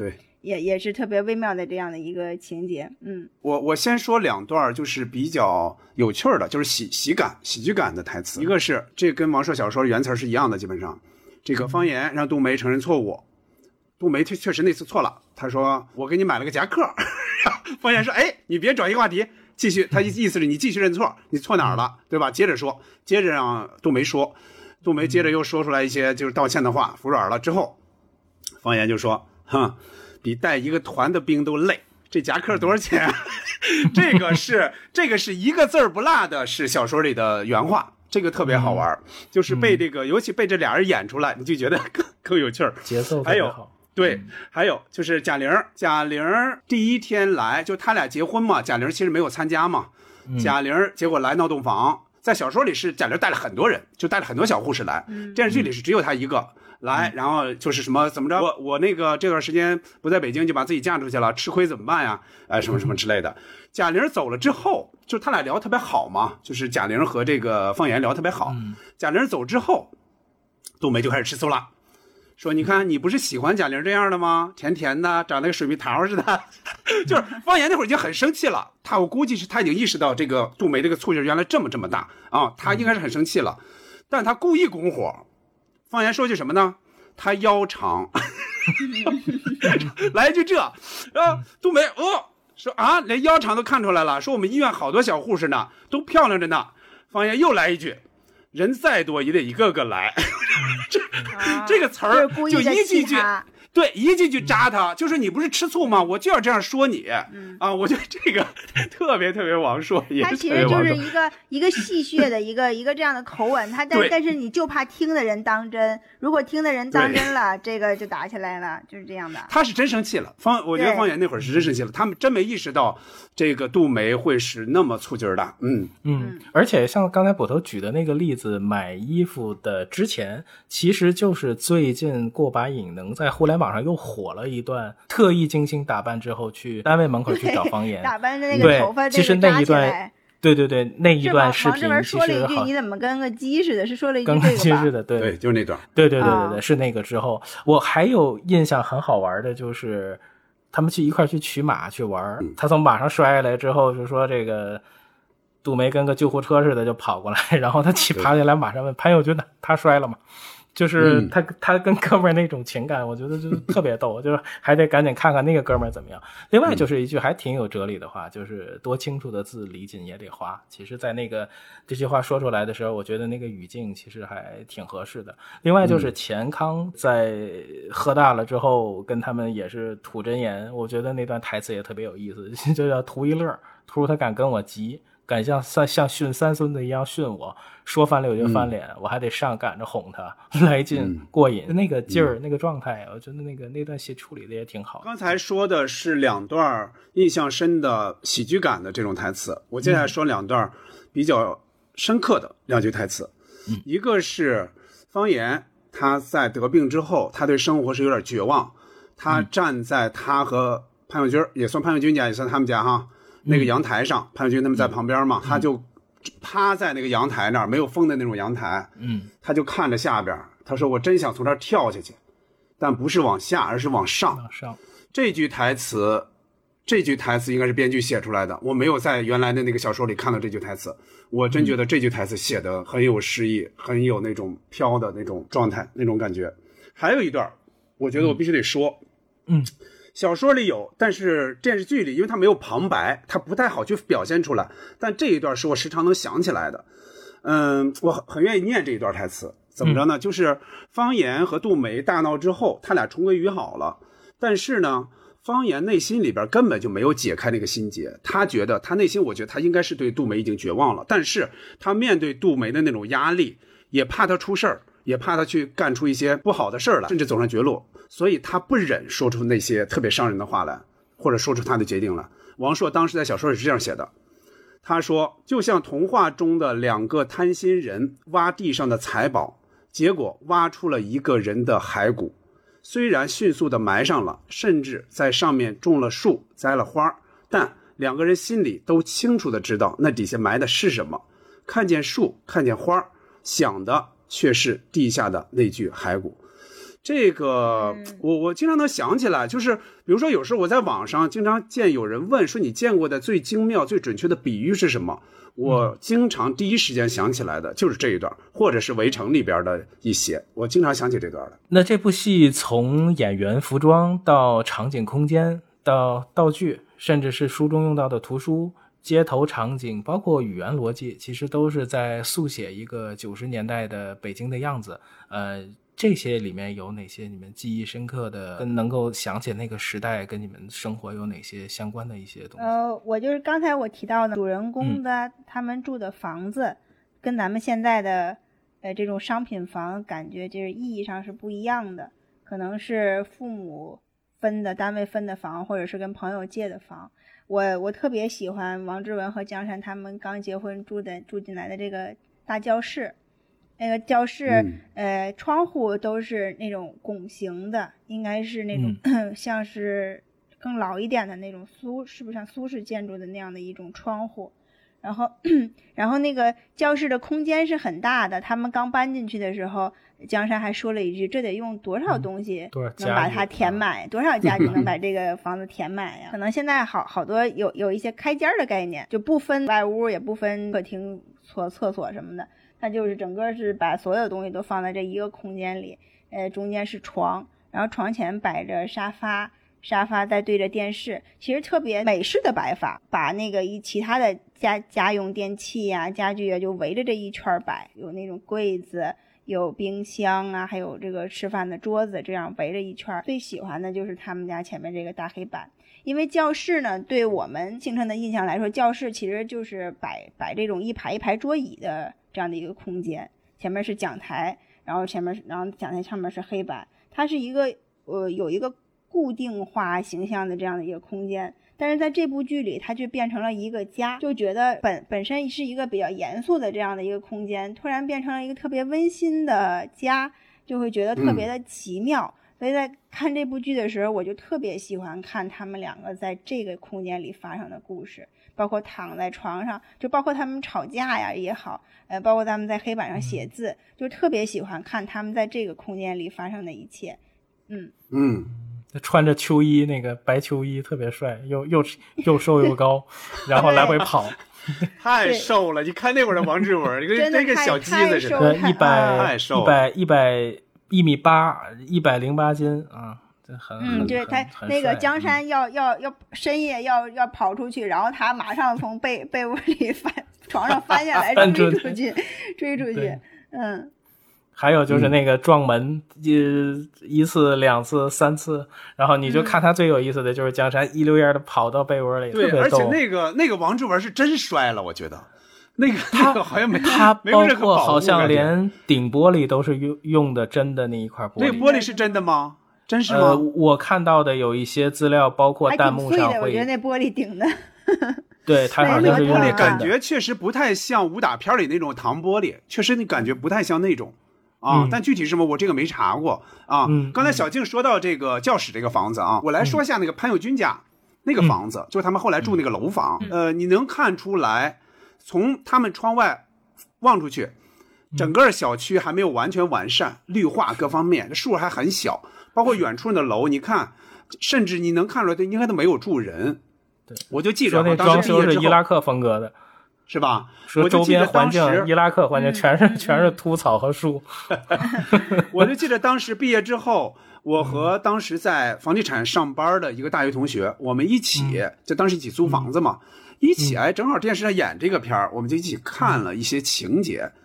嗯，就看到这一片楼的时候，因为他在房地产公司嘛，他了解这个大概北京的这个楼盘的这个整个市场过程。他说这一片就九十年代初哈，九二年、九三年那会儿，他说这个楼肯定是方庄的楼。方庄。肯定是，他说九十年代初只有方庄当时开发了这么一片新楼盘，别的地方应该都没有，就这么老高的这种塔楼，到别的地方应该是没有。嗯，因为他他他是这么说的，我也没有去佐证，我就看到杜梅的服装，尽管我不太懂这方面哈。你看他那个服装其实挺讲究的，他动不动就穿套装，你发现了吗？就是有时候你甚至这个觉得套装有点违和，就他跟那个贾玲俩人聊天，他老穿的特别正襟危坐的，老穿着套装，头发呢总是刚才咱们也说到了，他总是烫着那个大波浪那种头，是吧？是。尤其这个大波浪好在哪儿呢？它特别适合甩头，这个里边就是杜梅甩头的镜头特别多，一甩头然后一个大特写，这个镜头特别多。而且剧里边有杜梅看书的镜头，他看的是什么呢？我还截过屏，我还后来做了个小表情。他看的是梁实秋的一个散文集，叫《雅致人生》，小品文吧，大概是。嗯。有一个朋友我在微博里说过，他说杜梅应该还看过一本书叫《红颜薄命 》。嗯。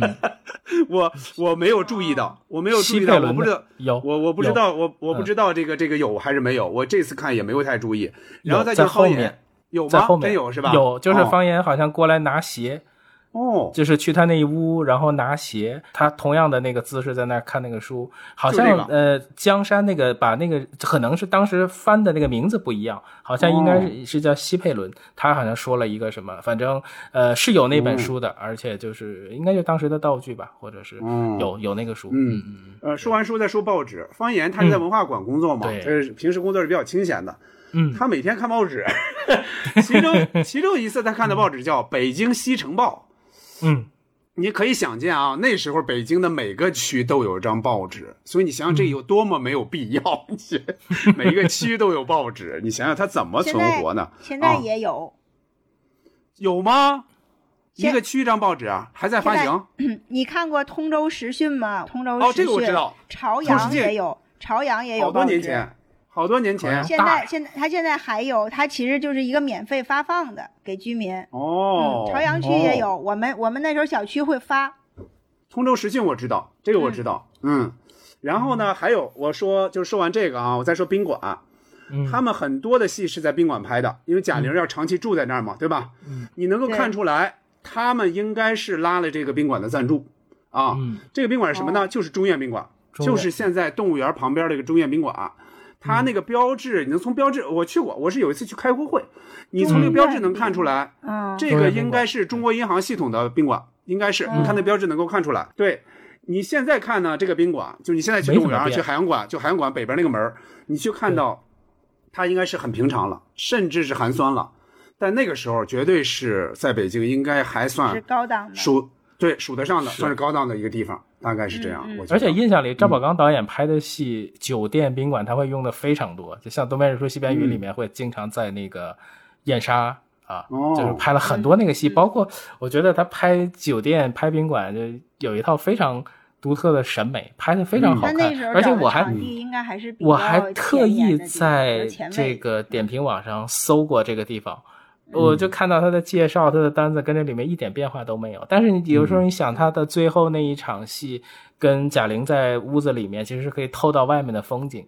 其实外面基本上看到的就是还是对还未被开发的一些，就是一些那样的街景。所以其实这些年变化是非常非常大的，而且那个地方我觉得。北京有好多这种以前的招待所，以前的这种很好的宾馆，但是现在都是变成酒店了嘛。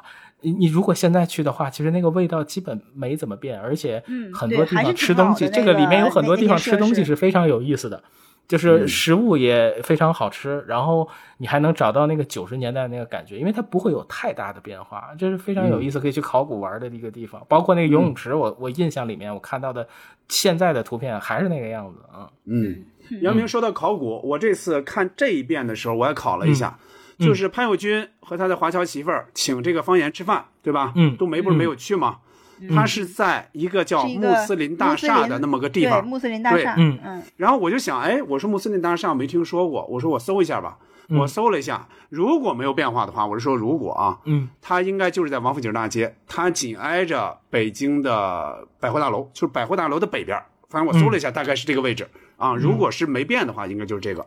还有我注意到的什么呢？就是大街，你看见我的大街，九十年代初的北京的大街太空旷了，没有什么机动车。方言他们上班都是骑车，骑对吧？自行车。然后对骑二八车那几个镜头太太有意思了。对，就是你你看到就是他俩骑着车，后边那个人是超还是不超？就 因为知道有镜头，可能 对那个对犹豫的感觉，就是很真实，很真实，就感觉真是有有这俩人在这儿啊。还有这个方言去跟韩丽婷在公园见面，是吧？完了之后。这个说你怎么走啊？哎，我骑车。那个呢，说我坐公交，对吧？就是能看出来特别特别这个古古朴的那种。你再看路上的出租车，它是有黄面的，也有一些红色的两厢的夏利，而且你看夏利上贴那个标，已经是一块六了，就已经算是非常高级的了，在当时。嗯，是那个大发，那个里面戏里面最最有意思的一个穿帮就是大发，他们俩吃完火锅出来，一辆天津大发给他们接走。然后再开过，再开过去，开到楼下就变成五菱宏光了。我估计可能换了一个司机，司机师傅啊，那司机师傅那个台词也很重要。对，实际那个很很，对，就一开场的那场戏，就是我用不用证明你很纯洁？就说到那儿的时候，其实已经已经换了啊，两辆车啊，包括对，其实你看到那些街景，包括一开场那个三三七路公交车。呃，后面的那个那个是哪？是公主坟还是哪块？反正应该就是长安街西边这一块很多人都说那个地方其实到现在也没没有太大的变化。我觉得看到那些街景就挺动人的。你还能看到这个这个这个东四十条保利剧院，我估计是给那公交车诚心诚心贴了个广告啊，有好多都是那样。包括最经典的那个镜头，他们两个人从学校出来跑过来，然后二十五二十五路和平门街头。呃，就那那些戏我都觉得非常好看，而且在那里头，你这还能看到放烟火的春节。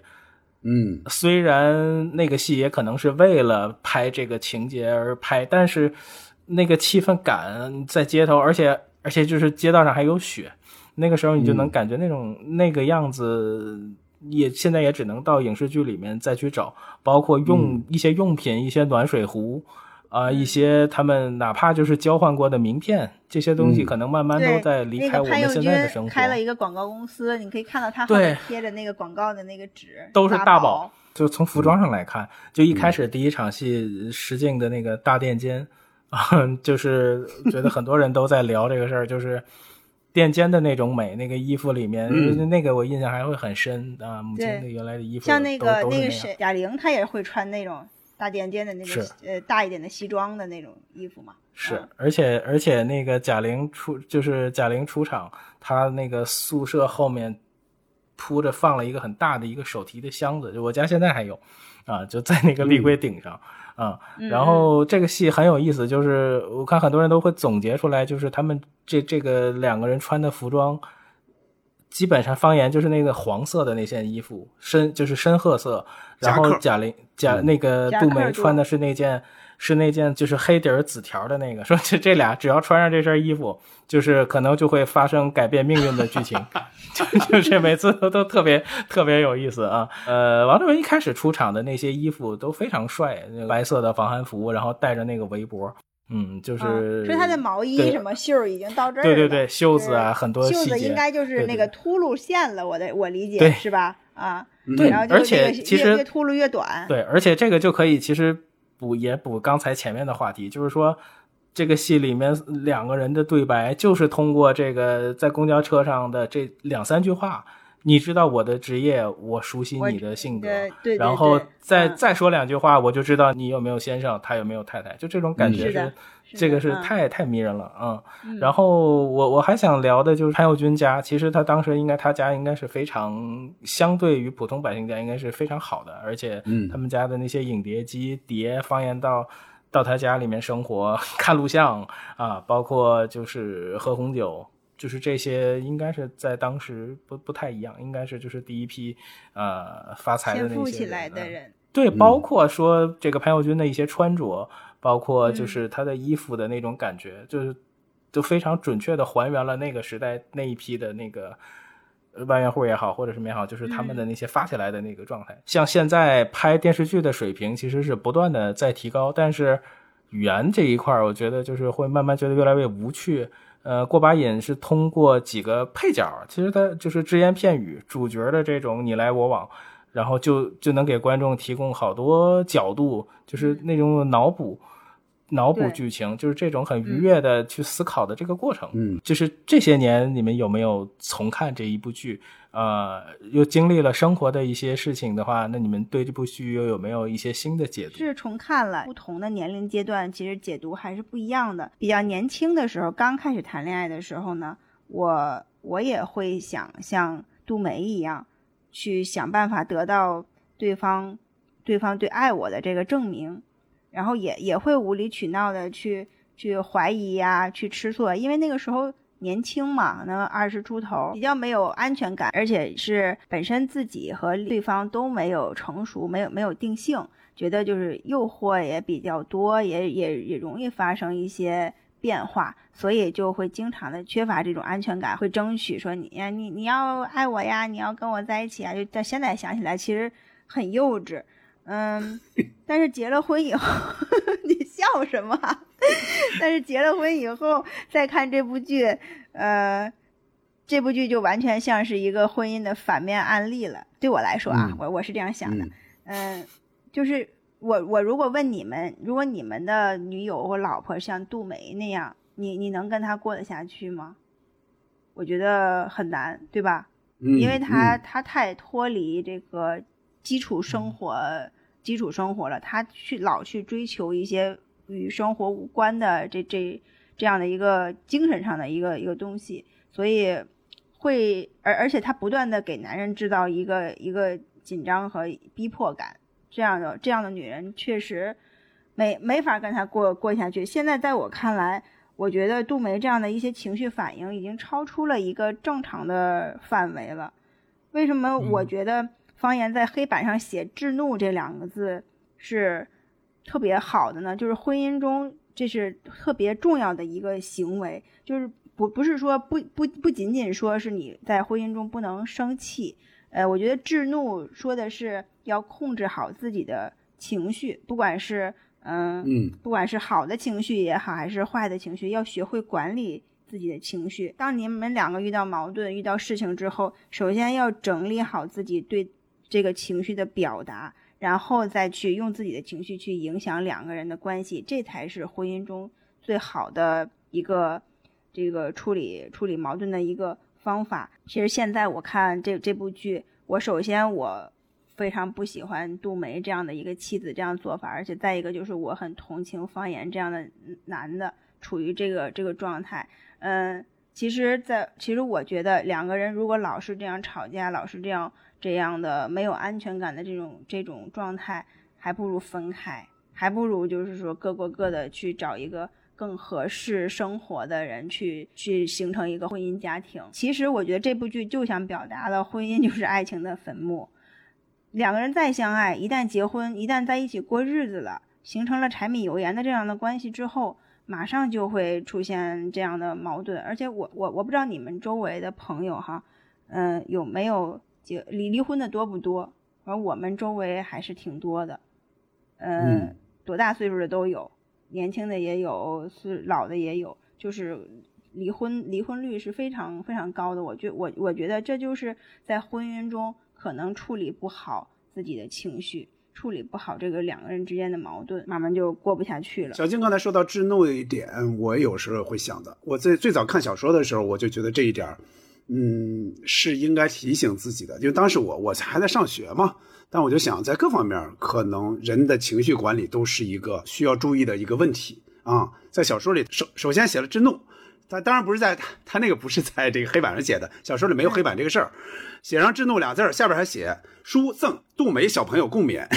然后 杜梅杜杜梅就说少来，哎，然后这一段就结束了啊。他但是这个会有时候会提醒我，我这个过把瘾这个剧呢，我看的不算太多，我刚才也说到了，加起来应该有个三四遍吧，而且也要加上咱们为了这个节目，我又重新看了这一遍，就是不如我看小说看的，就是原小说看的那么多。嗯、八集的剧呢。还是比较适合重温，所以我这次就是重温了一次，否则我有时候也下不了决心，就是从头到尾看一部电视剧，我觉得这个时间还是太长。总体感觉呢还是比较真实。杜梅和方言呢，他并不是这俩人是完全不合适的，我觉得。但是呢，就是婚婚前的那种浪漫和理解，一旦走到了一起，就开始闹别扭。包括刚才小金也说到了，就是领完结婚证当天就吵了一架。我觉得从那儿就开始露出一些端倪，两个人是不那么合适的。但是啊，我不知道是因为什么哈，《过把瘾就死》里边小说里边一场非常非常重要的戏，对他们俩这个婚姻形成一个重重一击的一个情节，电视剧里没有展现出来，没有演，是什么呢？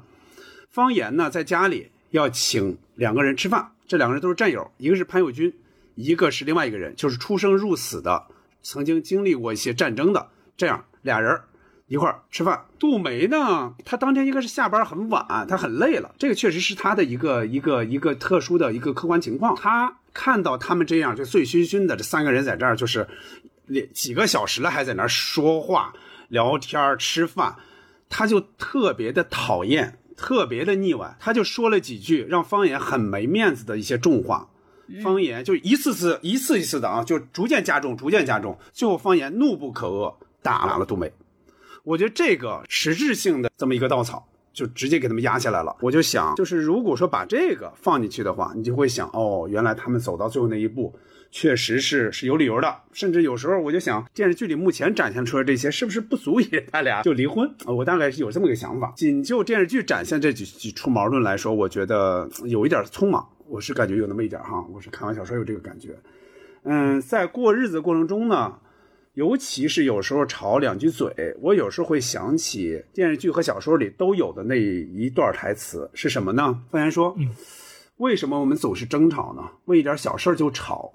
和那些平等关系的人，我们都不这样，都比较客气，善于容忍。偏偏我们之间，互相都不容忍。”杜梅说呢：“不知道，我不知道是怎么回事儿。别人说什么，哪怕冷嘲热讽，我都不生气，就是对你。”我不能容忍你对我有一点点不好。这个台词有时候我也会想，我想两个陌生人走到一起，哈，最后走到婚姻这一步，应该是为了对方，也为了自己更好，对方成为更优秀的对方，自己成为更优秀的自己。我觉得为了这个，应该是一辈子都得修行修炼。其实我还有一个就是觉得原生家庭这个这个问题吧，呃，杜梅带他去看过他的父亲。然后也在在那个街头看到了那个所谓的想娶的那个，对，已经变成老太太的那个人，对，呃，就那个那个，应该我看方言的眼神应该也是比较恍惚，可能那个故事又是另外一种故事，又是另外一种心情，呃，所以我一直觉得杜梅心里面藏了很多的东西，包括我印象里头有一句台词，就是他说。那就活该啊、呃！就是好像那意思，那就是就是父亲的一种遗憾。我我就是觉得那些东西可能包括他父亲是杀掉他母亲，就是这一点。方言可能也是会明白对他造成的这个心理的影响。我觉得，如果说现在来看，可能会有很多心理医生的对进入，可能会会让这段婚姻好一点。呃，我印象里面这段戏，我小的时候都是在夜里面，就是晚上那样看到。后来再看的时候，我印象里面就是已经是白天了，所以看到这些好面后面相对复杂的剧情的时候。好像心里也知道生活的那种不容易，包括他们两个人在潘友军家看到玛莎他们在分东西，他们两个人到阳台那边听着他们两个人在那争吵，那个笑容其实我觉得也挺无奈的。包括他们那个场景最后后面的那些建筑和窗子，我不知道会不会也是一种隐喻，就是每一个小小家庭的那一种都会有这样的争吵和写照。嗯，反正生活真是不容易，每一个阶段可能都是会有不同的认知和需求。呃，就是面对问题，我觉得解决问题，反正用这个剧里的一个话总结，就是对生活这个事儿应该是永远满意，不要得意。我觉得应该是一个比较低调的处理。嗯，其实现在每个人都不容易，所以这个戏每每次看其实都会有不同感受，因为你站的角度和维度也不太一样。包括这个戏里面，他们两个人最后因为聊到孩子，王志文的那个态度完全就是一种啊，像赎罪一样的去去追到杜梅身边。嗯，对，因为这个他没在这个维度再展开。如果这个戏到后面有了孩子，包括我看弹幕上也会经常写说，如果他们两个有个孩子就好了。就是很多都会有这种价值的这种倾向，我相信有过孩子的人，大家也能明白，如果有了孩子，可能也不会那么的顺利的那样的成长，可能也会在这种声音里面成长起来。嗯嗯，再过些年，可能已经都喝茶的那个局长的那个年龄了，可能再看这个戏，再看当时的年轻人，再看新一代年轻人，可能也都不太一样。嗯嗯，我不知道这个剧如果给现在的九五后、零零后他们在看。会他们会喜欢看吗？现在像比如说，其实都没，其实都没有变。对，其实说的这些事儿，其实很很多事儿都没有变，包括就是爱情啊、婚姻的这个处理关系和里边的这个真谛，其实都是没有变的。嗯，这部剧把他的他的这个身世背景写的有些残忍了，但是其实他是特别的、特别的特特别在意这个方言这个人。他之所以妒忌要去争取什么，他首先他是因为他太爱他了，他在意他。如果如果他不在意一个人，你可以你你随便你爱爱干嘛干嘛，他可以不不去管你。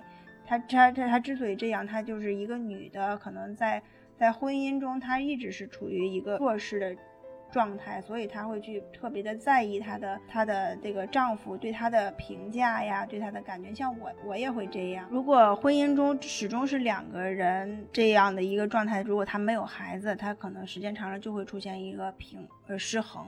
如果真的出现了有个孩子了，这个孩子是两个人同时都会更去看重的。我我我是这样认为，我我对我来说，呃，有了孩子以后，确实两个人、三个人，形成了一个这样特别紧密的一个团体之后，就感情就更好了。嗯嗯嗯，我我真的也也也推荐，是一种可能吧，只能说是一种可能。就是原小说里边就过把瘾就死的这个小说里边，这个结尾是开放式的，它结尾放在哪儿了呢？